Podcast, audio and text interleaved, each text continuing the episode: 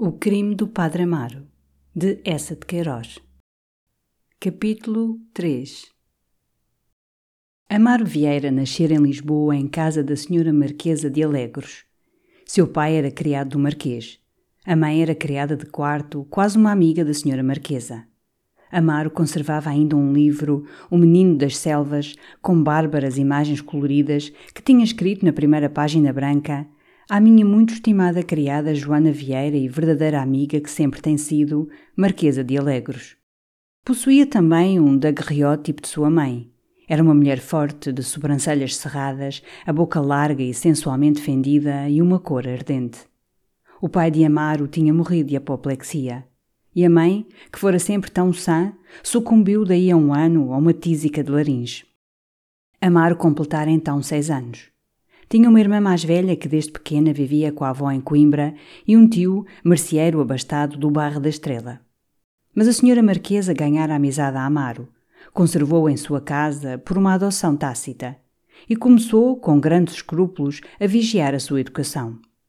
A Marquesa de Alegros ficara viúva aos 43 anos e passava a maior parte do ano retirada na sua quinta de Carcavelos. Era uma pessoa passiva, de bondade indolente, com capela em casa, um respeito devoto pelos padres de São Luís, sempre preocupada dos interesses da Igreja. As suas duas filhas, educadas no receio do céu e nas preocupações da moda, eram beatas e faziam o chique, falando com igual fervor da humildade cristã e do último figurino de Bruxelas. Um jornalista de então dissera delas: pensam todos os dias na toilette com que hão de entrar no paraíso. No isolamento de Carcavelos, naquela quinta de alamedas aristocráticas onde os pavões gritavam, as duas meninas enfastiavam-se. A religião, a caridade eram então ocupações avidamente aproveitadas. Coziam vestidos para os pobres da freguesia, bordavam frontais para os altares da igreja. De maio a outubro estavam inteiramente absorvidas pelo trabalho de salvar a sua alma. Liam os livros beatos e doces, como não tinham São Carlos, as visitas à Alina recebiam os padres e cochichavam sobre a virtude dos santos. Deus era o seu luxo de verão. A senhora Marquesa resolvera desde logo fazer entrar Amaro na vida eclesiástica. A sua figura amarelada e magrita pedia aquele destino recolhido. Era já afeiçoada às coisas da capela e o seu encanto era estar aninhado ao pé de mulheres, no calor das saias unidas, ouvindo falar de santas. A senhora Marquesa não quis mandar ao colégio porque receava a impiedade dos tempos e as camaradagens imorais. O capelão da casa ensinava-lhe o latim e a filha mais velha, a senhora Dona Luísa, que tinha um nariz de cavalete e lia Chateaubriand, dava-lhe lições de francês e de geografia. Amaro era, como diziam os criados, um mosquinha morta. Nunca brincava, nunca pulava ao sol. Se à tarde acompanhava a senhora Marquesa às alamedas da quinta, quando ela descia pelo braço do padre Liseu ou do respeitoso procurador Freitas, ia a seu lado, mono, muito encolhido, torcendo com as mãos úmidas o forro das algibeiras, vagamente assustado das espessuras de arvoredos e do vigor das relvas altas. Tornou-se muito medroso. Dormia com lamparina ao pé de uma ama velha. As criadas, de resto, feminizavam-no, Achavam-no bonito, aninhavam-no no meio delas, bajucavam-no, faziam-lhe cócegas e ele rolava por entre as saias, em contacto com os corpos, com gritinhos de contentamento. Às vezes, quando a senhora Marquesa saía, vestiam-no de mulher entre grandes risadas. Ele abandonava-se, meio nu, com os seus modos lânguidos, os olhos quebrados, uma roseta escarlate nas faces. As criadas, além disso, utilizavam-no nas suas intrigas umas com as outras. Era amar o que fazia as queixas. Tornou-se enredador, muito mentiroso. Aos onze anos ajudava à missa e aos sábados limpava a capela. Era o seu melhor dia. Fechava-se por dentro, colocava os santos em plena luz em cima de uma mesa, beijando-os com ternuras devotas e satisfações golosas. E toda a manhã, muito atarefado, cantarolando o Santíssimo, ia tirando a traça dos vestidos das virgens e limpando com gesso e crê as auréolas dos mártires. No entanto, crescia. O seu aspecto era o mesmo, miúdo e amarelado. Nunca dava uma boa risada, trazia sempre as mãos nos bolsos. Estava constantemente metido nos quartos das criadas, remexendo as gavetas. Bolia nas saias sujas, cheirava os algodões postiços. Era extremamente preguiçoso e gostava de manhã arrancá-lo a uma sonolência doentia em que ficava amolecido, todo embrulhado nos cobertores e abraçado ao travesseiro. Já corcovava um pouco e os criados chamavam-lhe o Padreca.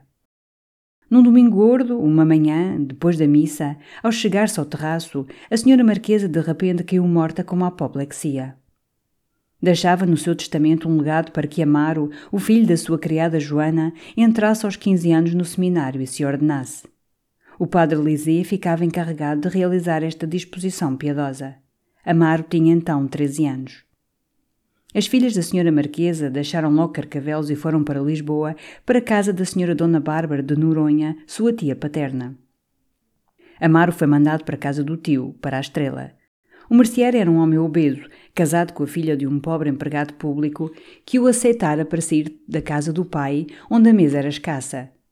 Ela devia fazer as camas e nunca ia ao teatro mas odiava o marido, as suas mãos cabeludas, a loja, o bairro e o seu apelido de Senhora Gonçalves. O marido, esse, adorava-a como a delícia da sua vida, o seu luxo, carregava-a de joias e chamava-lhe a sua duquesa. Amaro não encontrou ali o elemento feminino e carinhoso em que estivera tepidamente envolvido em carcavelos. A tia quase não reparava nele, Passava os seus dias lendo romances, as análises dos teatros nos jornais, vestido de seda, coberta de pó de arroz, o cabelo em cachos, esperando a hora em que passava debaixo das janelas, puxando os punhos, o Cardoso, galã da Trindade. O merceeiro apropriou-se então de Amaro como de uma utilidade imprevista, mandou-o para o balcão. Fazia-o erguer logo às cinco da manhã. E o rapaz tremia na sua jaqueta de pano azul, molhando à pressa o pau na chávena de café ao canto da mesa da cozinha. De resto, detestavam-no. A tia chamava-lhe o cebola e o tio chamava-lhe o burro. Pesava-lhes até um magro pedaço de vaca que ele comia ao jantar. Amaro emagrecia e todas as noites chorava. Sabia já que aos 15 anos devia entrar no seminário. O tio todos os dias lhe o lembrava. Não penses que ficas aqui toda a vida na vadiagem, burro. Em tendo 15 anos, é para o seminário. Não tenho obrigação de carregar contigo. Besta na argola não está nos meus princípios. E o rapaz desejava o seminário como um libertamento. Nunca ninguém consultara as suas tendências ou a sua vocação. Impunham-lhe uma sobrepeliz. A sua natureza passiva, facilmente dominável, aceitava, como aceitaria uma farda. De resto, não lhe desagradava ser padre. Desde que saíra das rezas perpétuas de Carcavelos, conservara o seu medo do inferno, mas perdera o fervor pelos santos. Lembravam-lhe, porém, os padres que viram em casa da senhora Marquesa, pessoas brancas e bem tratadas, que comiam ao lado das fidalgas e tomavam rapé em caixas de ouro. E convinha-lhe aquela profissão em que se cantam bonitas missas, se comem doces finos, se fala baixo com as mulheres, vivendo entre elas, cochichando, sentindo-lhes o calor penetrante e se recebem presentes em bandejas de prata. Recordava o padre Lisée com um anel de rubi no dedo mínimo. Monsenhor Saavedra, com os seus belos óculos de ouro, bebendo aos golos o seu copo de madeira. As filhas da senhora Marquesa bordavam-lhe chinelas. Um dia tinha visto um bispo que fora padre na Bahia, viajara, estivera em Roma, era muito jovial. E na sala, com as suas mãos ungidas que cheiravam água de colónia apoiadas ao castão de ouro da bengala, tudo rodeado de senhoras em êxtase e cheias de um riso beato, cantava, para as entreter, com a sua bela voz, mulatinha da Bahia, nascido no Capujá. Um ano antes de entrar para o seminário, o tio fê-lo ir a um mestre para se afirmar mais no latim e dispensou-o de estar ao balcão. Pela primeira vez na sua existência, Amaro possuiu liberdade. Ia só à escola, passeava pelas ruas. Viu a cidade, o exercício de infantaria, espreitou às portas dos cafés, leu os cartazes dos teatros. Sobretudo começara a reparar muito nas mulheres, e vinham-lhe, de tudo o que via, grandes melancolias. A sua hora triste era ao anoitecer, quando voltava da escola, ou aos domingos depois de ter ido passear com o caixeiro ao Jardim da Estrela. O seu quarto ficava em cima, na trapeira, com uma janelinha num vão sobre os telhados. Encostava-se ali olhando e via parte da cidade baixa, que a pouco e pouco se alumiava de pontos de gás. Parecia-lhe perceber, vindo de lá, um rumor indefinido. Era a vida que não conhecia que julgava maravilhosa, com cafés abrasados de luz e mulheres que arrastam ruge-ruges de seda pelos peristilos dos teatros. Perdia-se em imaginações vagas e de repente apareciam-lhe no fundo negro da noite formas femininas, por fragmentos, uma perna com botinas de duraque e a meia muito branca, ou um braço roliço arregaçado até ao ombro. Mas embaixo, na cozinha, a criada começava a lavar a louça, cantando. Era uma rapariga gorda, muito sardenta, e vinha-lhe então desejo de descer, ir roçar-se por ela ou estar a um canto a vê-la escaldar os pratos. Lembravam-lhe outras mulheres que vira nas vielas, de saias engomadas e ruidosas, passeando em cabelo, com botinas cambadas. E, da profundidade do seu ser, subia-lhe uma preguiça, como que a vontade de abraçar alguém, de não se sentir só. Julgava-se infeliz, pensava em matar-se. Mas o tio chamava-o de baixo. Então tu não estudas, Mariola? E daí a pouco, sobre o Tito Lívio, cabeceando de sono, sentindo-se desgraçado, roçando os joelhos um contra o outro, torturava o dicionário. Por esse tempo começava a sentir um certo afastamento pela vida de padre, porque não poderia casar. Já as convivências da escola tinham introduzido na sua natureza efeminada curiosidades, corrupções. Às escondidas fumava cigarros. Emagrecia e andava mais amarelo. Entrou no seminário. Nos primeiros dias, os longos corredores de pedra um pouco úmidos, as lâmpadas tristes, os quartos estreitos e gradeados, as batinas negras, o silêncio regulamentado, o toque das chinetas, deram-lhe uma tristeza lúgubre, aterrada. Mas achou logo amizades. O seu rosto bonito agradou. Começaram a tratá-lo por tu, a admiti-lo durante as horas de recreio ou nos passeios do domingo, às conversas em que se contavam anedotas dos mestres, se caluniava o reitor e perpetuamente se lamentavam as melancolias da clausura. Porque quase todos falavam com saudade das existências livres que tinham deixado. Os da aldeia não podiam esquecer as claras eiras batidas do sol, as esfolhadas cheias de cantigas e de abraços, as filas da boiada que recolhe, enquanto um vapor se exala dos prados. Os que vinham das pequenas vilas lamentavam as ruas tortuosas e tranquilas de onde se namoravam as vizinhas, os alegres dias de mercado, as grandes aventuras do tempo em que se estuda latim. Não lhes bastava o pátio do recreio lajeado, com as suas árvores definhadas, os altos muros sonolentos, o monótono jogo da bola.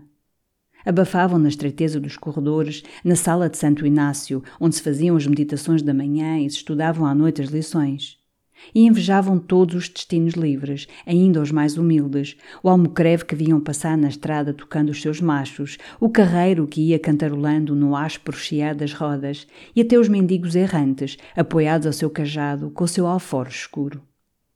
Da janela de um corredor via-se uma volta de estrada. À tardinha uma diligência costumava passar, levantando a poeira, entre os estalidos do chicote, ao trote das três éguas, carregada de bagagens. Passageiros alegres, que levavam os joelhos bem embrulhados, sopravam o fumo dos charutos. Quantos olhares os seguiam? Quantos desejos iam viajando com eles para as alegres vilas e para as cidades, pela frescura das madrugadas ou sob a claridade das estrelas? E no refeitório, diante do escasso caldo de hortaliça, quando o regente de voz grossa começava a ler monotonamente as cartas de algum missionário da China ou as pastorais do senhor bispo, quantas saudades dos jantares de família! As boas postas de peixe, o tempo da matança, os regiões quentes que chiam no prato, os sarrabulhos cheirosos. Amar não deixava coisas queridas. Vinha da brutalidade do tio, do rosto enfastiado da tia coberto de pó de arroz. Mas insensivelmente pôs também a ter saudades dos seus passeios aos domingos, da claridade do gás e das voltas da escola com os livros numa correia, quando parava encostada à vitrine das lojas a contemplar a nudez das bonecas. Lentamente, porém, com a sua natureza incaracterística, foi entrando como uma ovelha indolente na regra do seminário.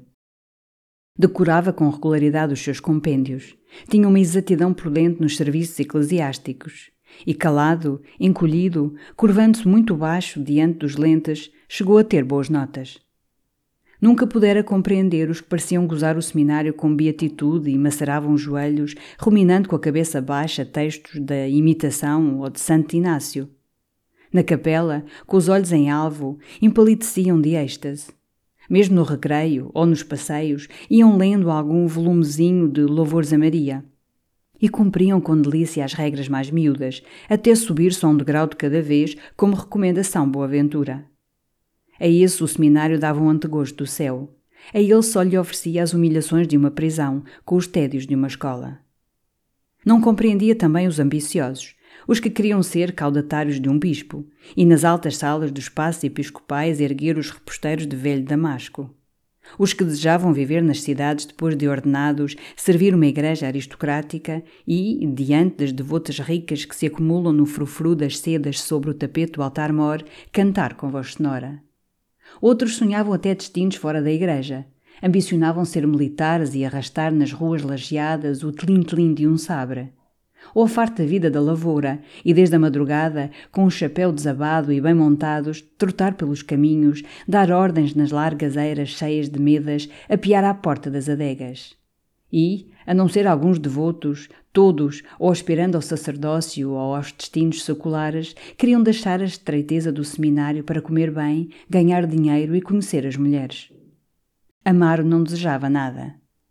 Eu nem sei, dizia ele melancolicamente. No entretanto, escutando por simpatia aqueles para quem o seminário era o tempo das galés, saía muito perturbado daquelas conversas cheias de impaciente ambição da vida livre. Às vezes falavam de fugir. Faziam planos, calculando a altura das janelas, as peripécias da noite negra pelos negros caminhos. Anteviam balcões de tabernas onde se bebe, salas de bilhar, alcovas quentes de mulheres. Amaro ficava todo nervoso. Sobre o seu catre, alta noite, revolvia-se sem dormir e, no fundo das suas imaginações e dos seus sonhos, ardia, como uma brasa silenciosa, o desejo da mulher. Na sua cela havia uma imagem da Virgem coroada de estrelas, pousada sobre a esfera, com o olhar errante pela luz imortal, calcando aos pés a serpente. Amar voltava-se para ela como para um refúgio, rezava-lhe a Salve Maria. Mas, ficando a contemplar a litografia, esquecia a santidade da Virgem, via apenas diante de si uma linda moça loura. Amava, suspirava despindo-se, olhava de revés lubricamente. E mesmo a sua curiosidade ousava erguer as pregas castas da túnica azul da imagem e supor formas, redondezas, uma carne branca. Julgava então ver os olhos do tentador luzir na escuridão do quarto. Aspergia a cama de água benta, mas não se atrevia a revelar estes delírios no confessionário ao domingo. Quantas vezes ouvira, nas prédicas, o mestre de moral falar, com a sua voz rofanha, do pecado, compará-lo à serpente e, com palavras untuosas e gestos arqueados, deixando cair vagarosamente a pompa melíflua dos seus períodos, aconselhar os seminaristas a que, imitando a Virgem, calcassem aos pés a serpente ominosa. E depois era o mestre de teologia mística que falava, sorvendo o seu rapé, no dever de vencer a natureza. E citando São João de Damascus e São Crisólogo, São Cipriano e São Jerônimo, explicava as anátemas dos santos contra a mulher, a quem chamava, segundo as expressões da Igreja, serpente, dardo, filha da mentira, porta do inferno, cabeça do crime, escorpião. E como disse o nosso padre São Jerônimo, e assoava-se estrondosamente, caminho de iniquidades, iniquitas via. Até nos compêndios encontrava a preocupação da mulher. Que ser era esse, pois, que através de toda a teologia ora era colocada sobre o altar como a rainha da graça, ora amaldiçoada com apóstrofes bárbaras? Que poder era o seu, que a legião dos santos ora se arremessa ao seu encontro, numa paixão estática, dando-lhe proclamação o profundo reino dos céus, Ora vai fugindo diante dela como do universal inimigo, com soluços de terror e gritos de ódio, e escondendo-se para não ver, nas tebaidas e nos claustros, vai ali morrendo do mal de a ter amado. Sentia sem as definir estas perturbações. Elas renasciam, desmoralizavam-no perpetuamente. E já antes de fazer os seus votos, desfalecia no desejo de os quebrar. E em redor dele sentia iguais rebeliões da natureza. Os estudos, os jejuns, as penitências podiam domar o corpo, dar-lhe hábitos maquinais, mas dentro os desejos moviam silenciosamente, como num ninho serpentes imperturbadas. Os que mais sofriam eram os sanguíneos, tão doloridamente apertados na regra como os seus grossos pulsos plebeus nos punhos das camisas. Assim, quando estavam sós, o temperamento irrompia. Lutavam, faziam forças, provocavam desordens.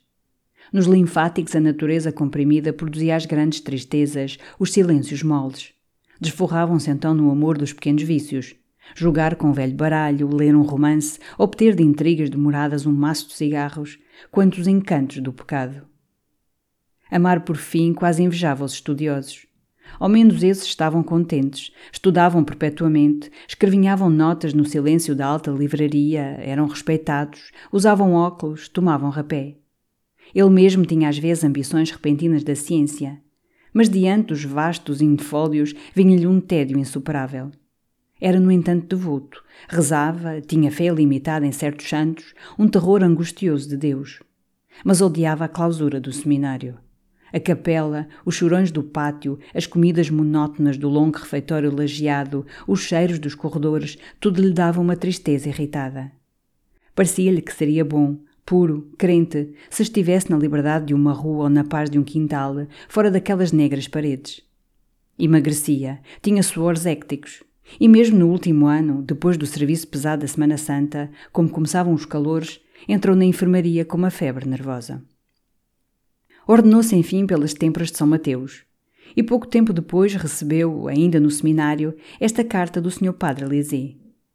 Meu querido filho e novo colega, agora que está ordenado, entendo em minha consciência que devo dar-lhe conta do estado dos seus negócios, pois quero cumprir até ao fim o encargo com que carregou os meus ombros débeis a nossa chorada marquesa, atribuindo-me a honra de administrar o legado que lhe deixou porque, ainda que os bens mundanos pouco devam importar a uma alma votada ao sacerdócio, são sempre as boas contas que fazem os bons amigos. Saberá, pois, meu querido filho, que o legado da querida Marquesa, para quem deve erguer em sua alma uma gratidão eterna, está inteiramente exausto. Aproveita esta ocasião para lhe dizer que depois da morte de seu tio, sua tia, tendo liquidado o estabelecimento, se entregou a um caminho que o respeito me impede qualificar. Caiu sob o império das paixões e, tendo-se ligado ilegitimamente, viu os seus bens perdidos juntamente com a sua pureza e hoje estabeleceu uma casa de hóspedes na Rua dos Calafates, número 53.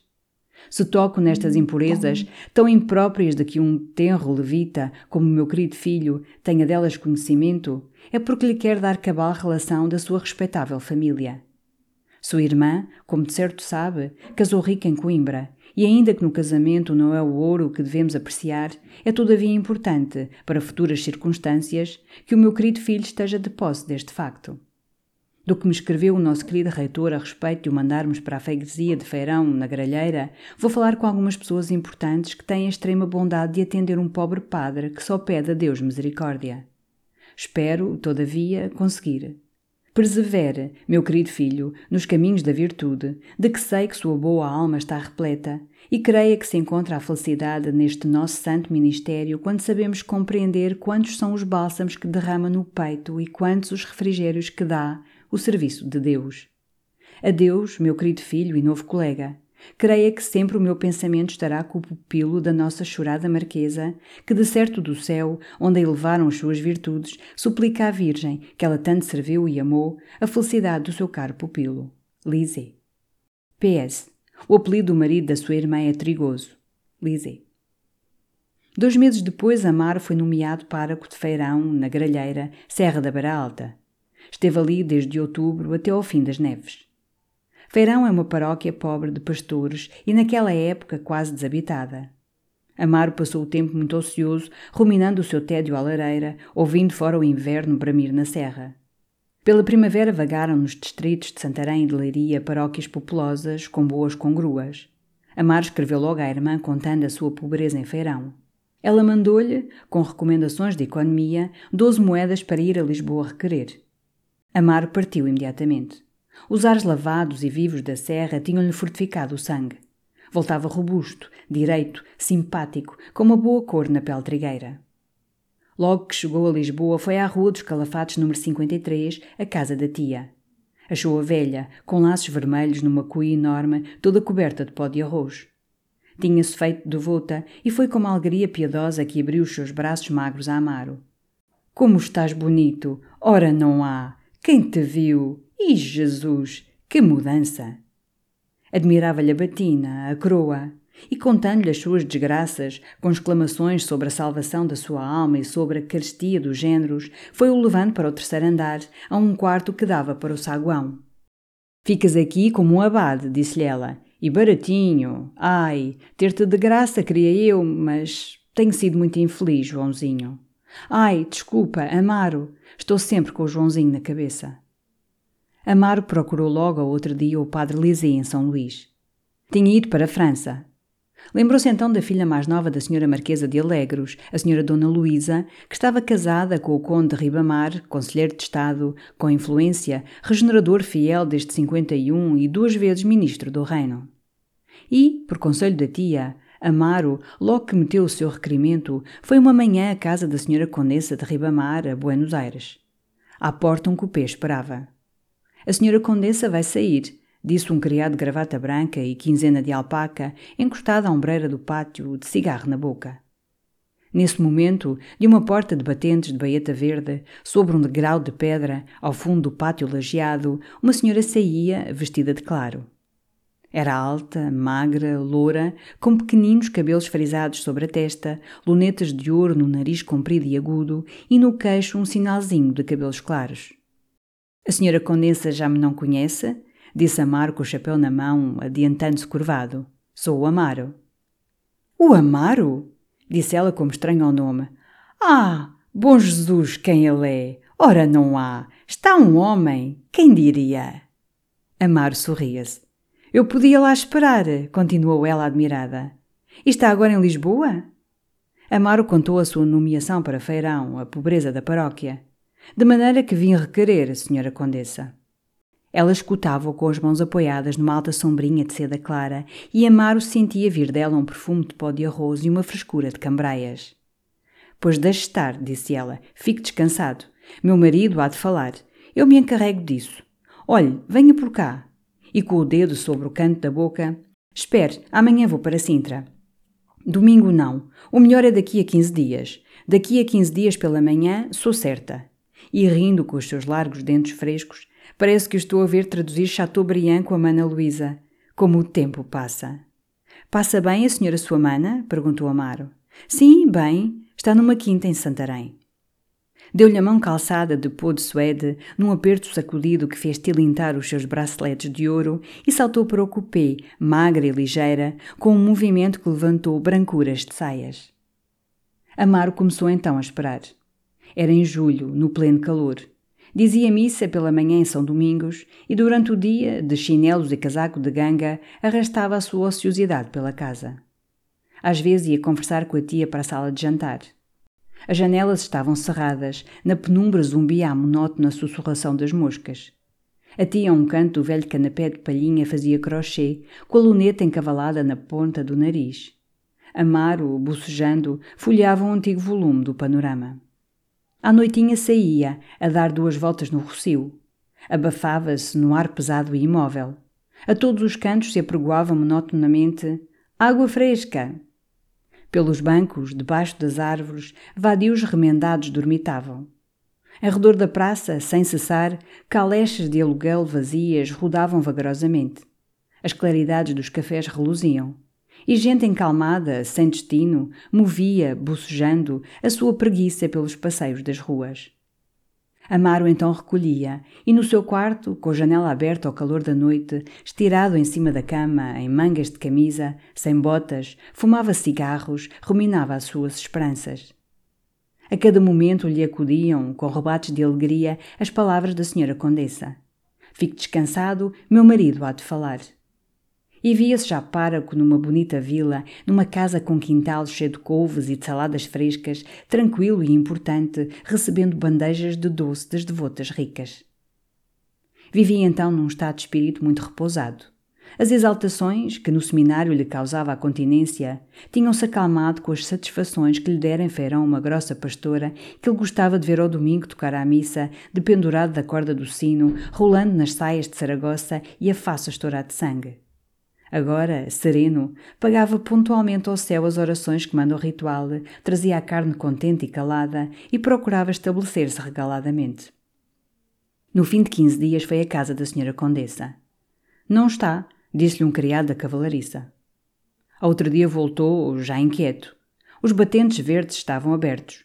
E Amaro subiu devagar, pisando, muito acanhado, o largo tapete vermelho fixado com varões de metal. Da alta claraboia caía uma luz suave. Ao cimo da escada, no patamar, sentado numa banqueta de marroquim escarlate, um criado encostado à parede branca envernizada, com a cabeça pendente e o beiço caído, dormia. Fazia um grande calor. Aquele alto silêncio aristocrático aterrava Amaro. Esteve um momento com o seu guarda-sol pendente do dedo mínimo, hesitando. Tossiu devagarinho para acordar o criado que lhe parecia terrível com a sua bela suíça preta, o seu rico grilhão de ouro. E ia descer quando ouviu por detrás de um reposteiro um riso grosso de homem. Sacudiu com o lenço o pó esbranquiçado dos sapatos, puxou os punhos e entrou muito vermelho numa larga sala com estofos de damasco amarelo. Uma grande luz entrava das varandas abertas e uns arvoredos de jardim. No meio da sala, três homens de pé conversavam. Amaro adiantou-se, balbuciou: Não sei se incomodo. Um homem alto, de bigode grisalho e óculos de ouro, voltou-se surpreendido, com o charuto ao canto da boca e as mãos nos bolsos. Era o Sr. Conde. Sou Amaro. Ah, disse o Conde, o Sr. Padre Amaro. Conheço muito bem. Tenha bondade. Minha mulher falou-me. Tenha bondade e dirigindo-se a um homem baixo e repleto, quase calvo, de calças brancas muito curtas, é a pessoa de quem lhe falei. Voltou-se para Amaro. É o senhor ministro. Amaro curvou-se servilmente. O senhor Padre Amaro, disse o conde Ribamar, foi criado de pequeno em casa de minha sogra. Nasceu lá, creio eu. Saiba o senhor conde que sim, disse Amaro, que se conservava afastado com o guarda-sol na mão. Minha sogra, que era toda devota e uma completa senhora, já não há disso. Fê-lo padre. Houve até um legado, creio eu. Enfim, aqui o temos páraco. Onde, senhor padre Amaro? Feirão, excelentíssimo senhor. Feirão? disse o ministro, estranhando o nome. Na Serra da Gralheira, informou logo o outro sujeito, ao lado. Era um homem magro, entalado numa sobrecasaca azul, muito branco de pele, com soberbas suíças de um negro de tinta e um admirável cabelo lustroso de pomada, apartado até ao cachaço numa risca perfeita. Enfim, resumiu o conde, um horror. Na serra, uma freguesia pobre, sem distrações, com um clima horrível. Eu meti já requerimento, excelentíssimo senhor, arriscou Amar timidamente. Bem, bem, afirmou o ministro, há de arranjar-se, e mascava o seu charuto. É uma justiça, disse o conde, mas é uma necessidade. Os homens novos e ativos devem estar nas paróquias difíceis, nas cidades. É claro, mas não, olhe, Lá ao pé da minha quinta, em Alcobaça, há um velho, um gotoso, um padre-mestre antigo, um imbecil. Assim perde-se a fé. É verdade, disse o ministro, mas essas colocações nas boas paróquias devem naturalmente ser recompensadas dos bons serviços. É necessário o estímulo. Perfeitamente, replicou o conde, mas serviços religiosos, profissionais, serviços à igreja, não serviços aos governos. O homem das soberbas suíças negras teve um gesto de objeção. Não acha? perguntou-lhe o conde. Respeito muito a opinião de Vossa Excelência, mas se me permite. Sim, digo eu, os páragos na cidade são-nos de um grande serviço nas crises eleitorais. De um grande serviço. Pois sim, mas. Olhe, Vossa Excelência, continuou ele, sôfrego da palavra, olhe Vossa Excelência em tomar, porque perdemos, pela atitude dos páragos, nada mais. O conde acudiu. Mas perdão, não deve ser assim. A religião, o clero não são agentes eleitorais. Perdão, queria interromper o outro. O conde suspendeu-o com um gesto firme e, gravemente, em palavras pausadas, cheias de autoridade e um vasto entendimento, a religião, disse ele, pode, deve mesmo auxiliar os governos no seu estabelecimento, operando, por assim dizer, como freio. Isso, isso, murmurou arrastadamente o ministro, cuspindo películas mascadas de charuto. Mas descer às intrigas? continuou o conde devagar. Aos imbróglios? Perdoe-me, meu caro amigo, mas não é de cristão. Pois sou, senhor conde, exclamou o homem das suíças soberbas. Sou a valer, mas também sou liberal. E entendo que no governo representativo, sim, digo eu, com as garantias mais sólidas. Olhe, interrompeu o conde, sabe o que isso faz? Desacredita o clero e desacredita a política. Mas são ou não as maiorias um princípio sagrado? gritava rubro das suíças, acentuando o adjetivo. São um princípio respeitável. Upa! Upa! Excelentíssimo senhor! Upa! O padre Amar escutava, imóvel. Minha mulher há de querer vê-lo, disse-lhe então o conde. E dirigindo-se a um reposteiro que levantou: Entre! É o senhor padre Amaro, Joana. Era uma sala forrada de papel branco acetinado, com móveis estofados de casemira clara. Nos vãos das janelas, entre as cortinas de pregas largas de uma fazenda adamascada cor de leite, apanhadas quase junto do chão por faixas de seda, arbustos delgados, sem flor, erguiam em vasos brancos a sua folhagem fina. Uma meia luz fresca dava a todas aquelas alvuras um tom delicado de nuvem. Nas costas de uma cadeira, uma arara empoleirada, firme num só pé negro, coçava vagarosamente, com contrações aduncas, a sua cabeça verde. Amaro, embaraçado, curvou-se logo para um canto do sofá, onde viu os cabelinhos louros e frisados da senhora condessa que lhe enchiam vaporosamente a testa e os aros de ouro da sua luneta reluzindo. Um rapaz gordo, de face rechonchuda, sentado diante dela numa cadeira baixa, com os cotovelos sobre os joelhos abertos, ocupava-se em balançar como um pêndulo um pancenê de tartaruga. A condessa tinha no regaço uma cadelinha e, com a sua mão seca e fina, cheia de veias, acamava-lhe o pelo branco como algodão. Como está, Sr. Amaro? A cadela rosnou. Quieta, joia. Sabe que já falei no seu negócio? Quieta, joia. O ministro está ali. Sim, minha senhora, disse Amaro de pé. Sente-se aqui, Sr. Padre Amaro. Amaro pousou-se à beira de um fauteuil com o seu guarda-sol na mão e reparou então numa senhora alta que estava de pé, junto do piano, falando com o um rapaz louro. Que tem feito estes dias, Sr. Amaro? disse a condessa. Diga-me uma coisa. Sua irmã? Está em Coimbra. Casou? Ah, casou! disse a condessa, fazendo girar os seus anéis. Houve um silêncio. Amaro, de olhos baixos, passava, com um gesto embaraçado e errante, os dedos pelos beiços. O senhor Padre Lisée está para fora? perguntou. Está em Nantes. Tinha uma irmã a morrer, disse a condessa. Está o mesmo de sempre, muito amável, muito doce. É a alma mais virtuosa. Eu prefiro o Padre Félix, disse o rapaz gordo, estirando as pernas. Não diga isso, primo. Jesus brada aos céus. Pois então o Padre Lisée, tão respeitável. E depois outras maneiras de dizer as coisas, como a bondade. Vê-se que é um coração delicado. Pois sim, mas o padre Félix. Ai, nem diga isso, que o padre Félix é uma pessoa de muita virtude, de certo. Mas o padre Lisée tem uma religião mais. e com um gesto delicado procurava a palavra. mais fina, mais distinta. Enfim, vive com outra gente. E sorrindo para Amaro, pois não acha? Amar não conhecia o padre Félix, não se recordava do padre Lisée. Já é velho o senhor padre Lisée, observou ao acaso. Crê, disse a condessa, mas muito bem conservado. E que vivacidade, que entusiasmo! Ah, é outra coisa! E voltando-se para a senhora que estava junto do piano. Pois não achas, Teresa? Já vou, respondeu Teresa, toda absorvida. Amaro afirmou-se então nela. Pareceu-lhe uma rainha ou uma deusa, com a sua alta e forte estatura, uma linha de ombros e de seio magnífica. Os cabelos pretos, um pouco ondeados, destacavam sobre a palidez do rosto aquilino, semelhante ao perfil dominador de Marie Antoinette. O seu vestido preto, de mangas curtas e de cote quadrado, quebrava, com as pregas da cauda muito longa, toda adornada de rendas negras, o tom monótono das alvuras da sala. O colo, os braços estavam cobertos por uma gaze preta que fazia aparecer através a brancura da carne. E sentia-se nas suas formas a firmeza dos mármores antigos com o calor de um sangue rico. Falava baixo, sorrindo, numa língua áspera que Amar não compreendia, cerrando e abrindo o seu leque preto, e o rapaz louro, bonito, escutava retorcendo a ponta de um bigode fino com um quadrado de vidro entalado no olho. Havia muita devoção na sua paróquia, Sr. Amaro? Perguntava, no entanto, a condessa. Muita, muito boa gente. É onde ainda se encontra alguma fé, é nas aldeias, considerou ela com um tom piedoso. Queixou-se da obrigação de viver na cidade, nos cativeiros do luxo. Desejaria habitar sempre a sua quinta de carcavelos, rezar na pequena capela antiga, conversar com as boas almas da aldeia. E a sua voz tornara-se terna.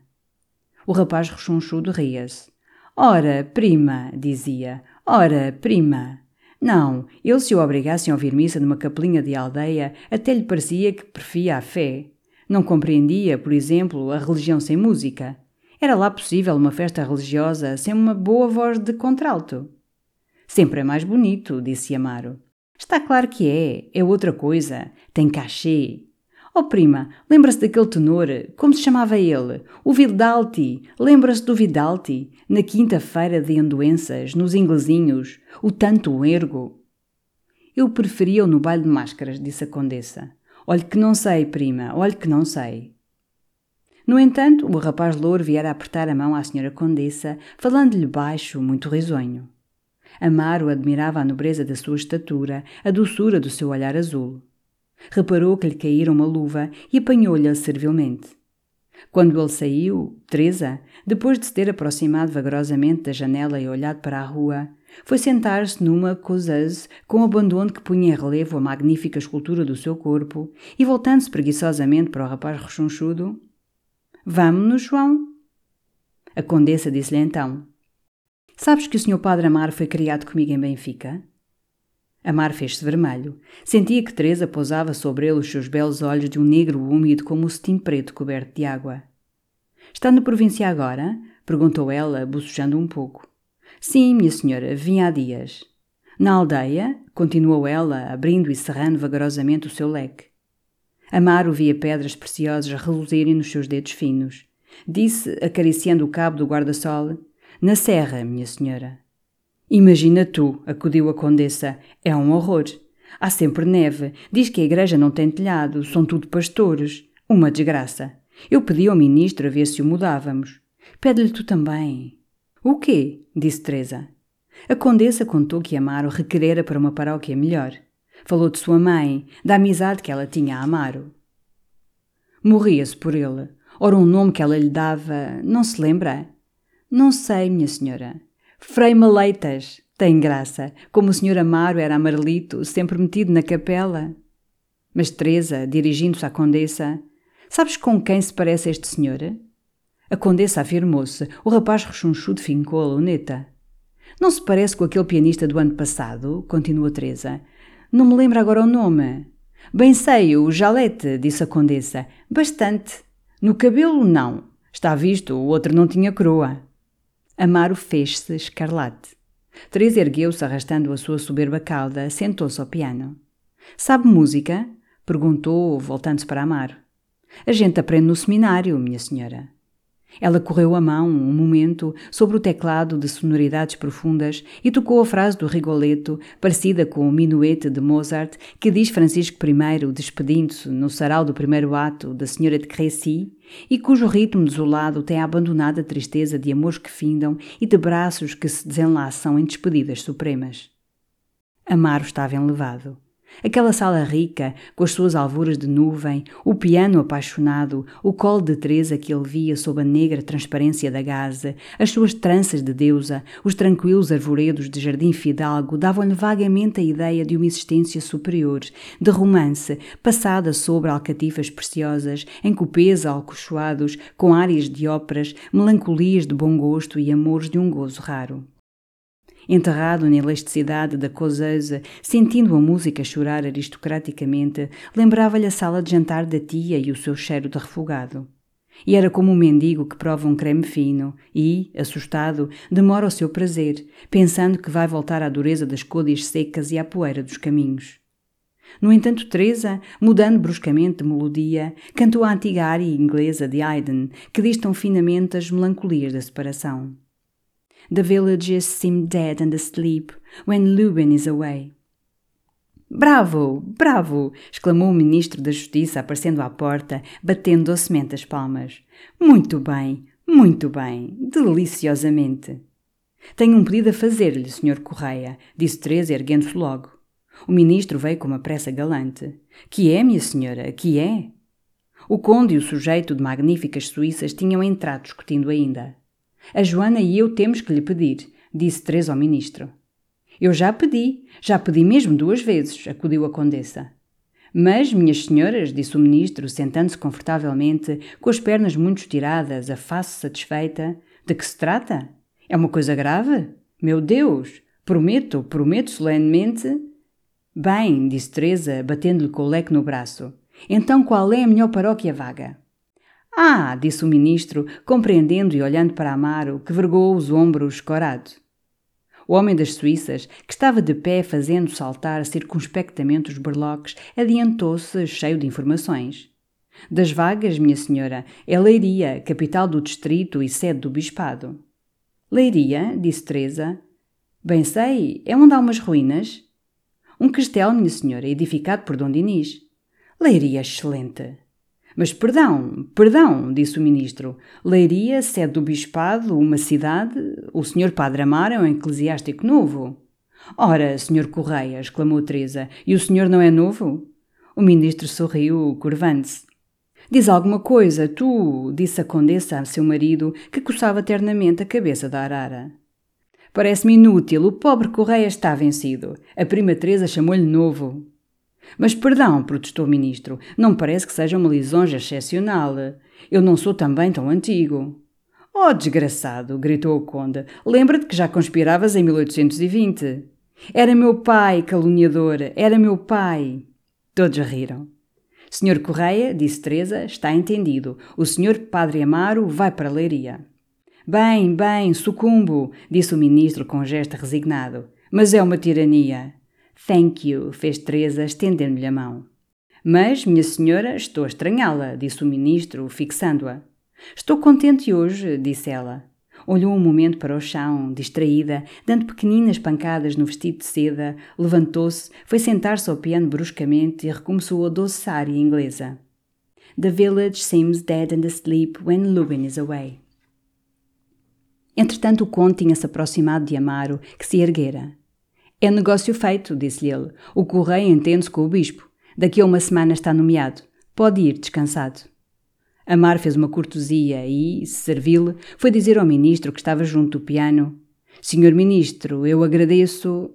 À senhora condessa, à senhora condessa, disse o ministro sorrindo. Minha senhora, eu agradeço, veio ele dizer à condessa, todo curvado. Ai, agradeça a Teresa. Ela quer ganhar indulgências, parece. Minha senhora, foi ele dizer a Teresa. Lembre-me nas suas orações, Senhor Padre Amaro, disse ela. E continuou, com a sua voz magoada, dizendo ao piano as tristezas da aldeia quando Luban está ausente. Amaro daí a uma semana soube do seu despacho. Mas não tornara a esquecer aquela manhã em casa da senhora Condessa de Ribamar, o ministro de calças muito curtas, enterrado na poltrona, prometendo o seu despacho. A luz clara e calma do jardim entrevisto. O rapaz alto e louro que dizia yes, Cantava-lhe sempre no cérebro aquela área triste do Rigoletto e perseguia-o a brancura dos braços de Teresa sob a gaze negra.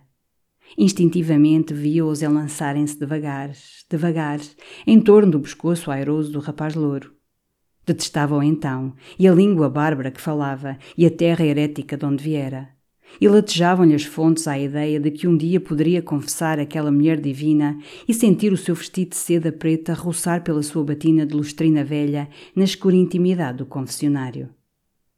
Um dia, ao amanhecer, depois de grandes abraços da tia, partiu para Santa Apolónia com um galego que lhe levava o baú. A madrugada rompia. A cidade estava silenciosa, os candeeiros apagavam-se. Às vezes uma carroça passava rolando, abalando a calçada. As ruas pareciam-lhe intermináveis.